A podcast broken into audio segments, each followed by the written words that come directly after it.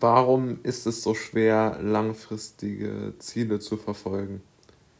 Über dieses Thema bzw. über diese Fragestellung habe ich mir auch schon sehr, sehr viele Gedanken gemacht und bin dort zu einigen Erkenntnissen gestoßen, als ich mein Buch geschrieben habe, Die Wahrheit über Angst und Zwang, ähm, weil ich dort erkannt habe, dass es mir relativ leicht fällt, etwas zu tun, was ich eigentlich gedacht hätte, was deutlich schwieriger für mich ist. Ja?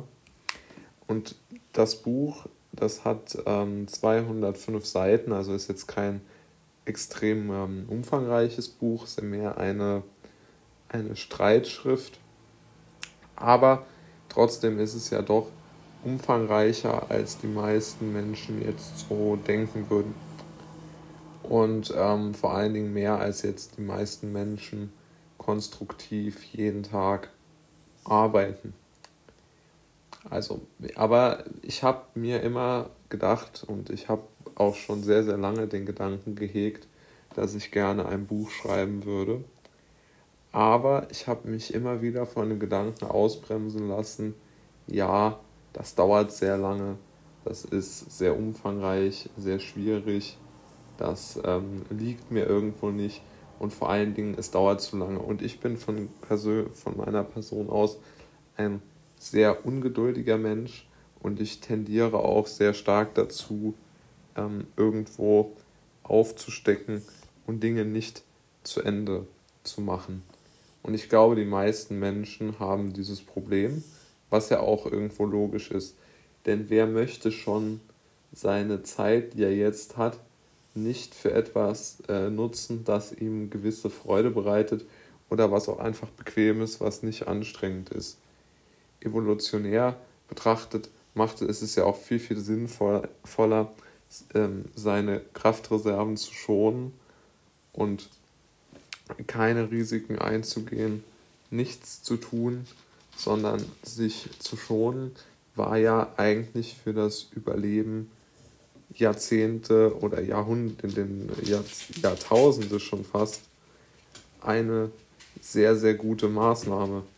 Nur in den letzten vielleicht 200 Jahren kommen die Menschen weiter, die nicht ähm, an diese, in dieser Sicherheitsdenke geblieben sind.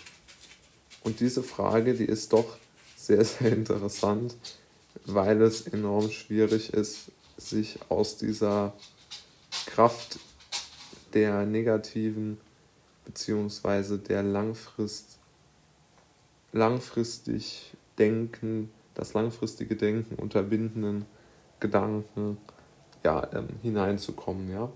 Und es ist einfach schwierig zu denken, ich möchte jetzt etwas tun, wovon ich erst in drei Monaten etwas habe oder erst in zwei Jahren oder vielleicht auch erst in fünf Jahren. Ja?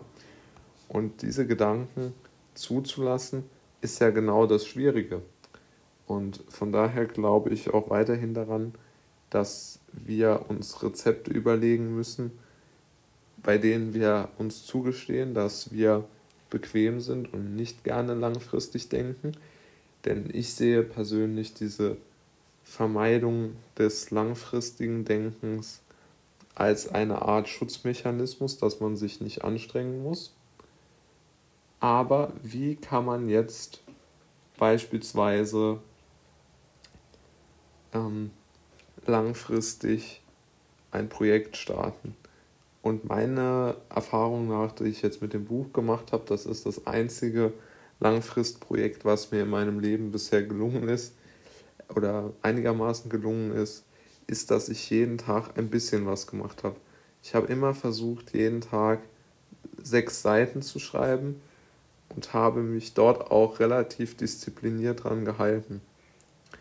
Zum einen habe ich mir ein realistisches Buch äh, Ziel gesetzt, weil ich ein Buch schreiben wollte, wo ich sagen wollte, okay, ich möchte gar nicht jetzt über 500, 600 Seiten schreiben, sondern mir reichen vielleicht 200 Seiten das Thema ordentlich zu Papier zu bringen.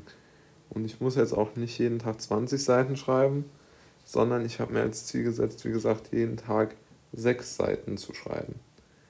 Und das war für mich möglich, ja. Und wenn man sich ein langfristiges Ziel setzt, wie zum Beispiel, dass man, egal was man sich für ein Ziel setzt, ist es, glaube ich, immer leichter, es zu erreichen, indem man einfach sich sagt, okay, ich unterteile es in kleine Schritte. Und dann ist auch diese zermürbende Langfristigkeit nicht mehr so gegeben, sondern man lebt einfach nur von Tag zu Tag.